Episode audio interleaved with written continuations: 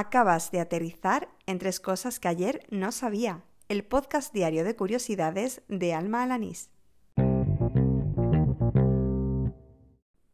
Este es el episodio número 128 del podcast, el correspondiente al miércoles 11 de marzo de 2020. ¡Al lío!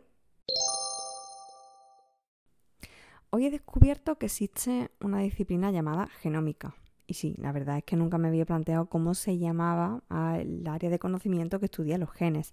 Pero eh, a ello se dedica Manuel, un Sander, seguidor del podcast Nordic Wire, que nos dejaba a todos ojipláticos en el grupo pues al contarnos pues, su área de conocimiento. Em, lo que yo no sabía tampoco era que el sufijo ómica hace referencia al estudio de los componentes celulares.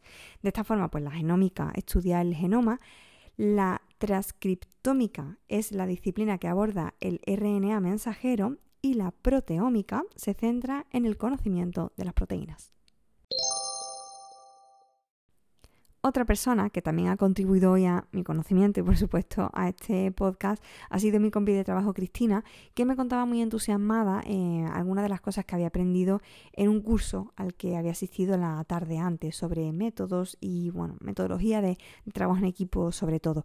Mm, lo que más me llamó la atención fue algo llamado el método Belvin, eh, que fue desarrollado en los años 70 por Meredith Belvin y su objetivo es predecir las posibilidades de éxito de un equipo Em, bueno, no da una eh, receta mágica, pero sí lo hace eh, definiendo nueve roles que no aluden a la función o a la tarea de la persona, sino más bien a su tendencia particular de comportarse, de relacionarse y de contribuir dentro del equipo.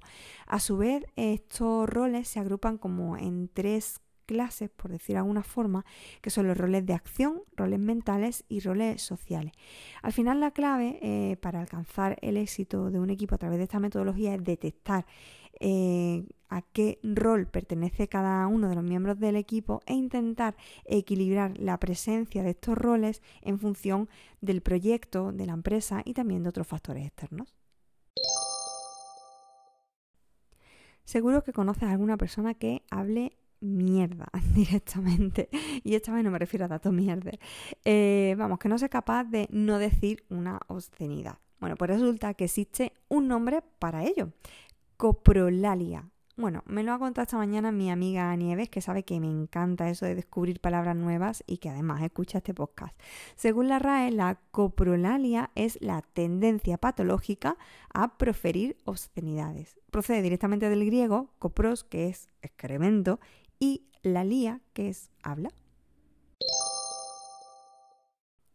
Y así termina el episodio número 128 de Tres Cosas que ayer no sabía, el del miércoles 11 de marzo de 2020. Muchas gracias por seguirme, por oír estos episodios diarios, semanalmente, como tú prefieras.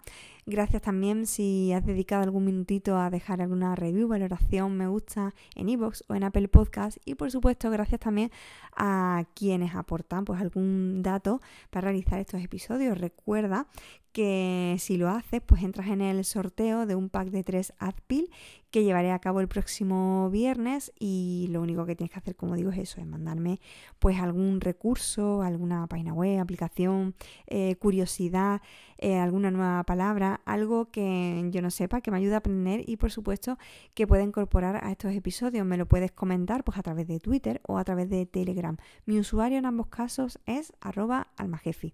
Ahí me tienes a golpe de clic, así que no tienes ninguna excusa. Nos escuchamos mañana. ¡Hala! Con Dios.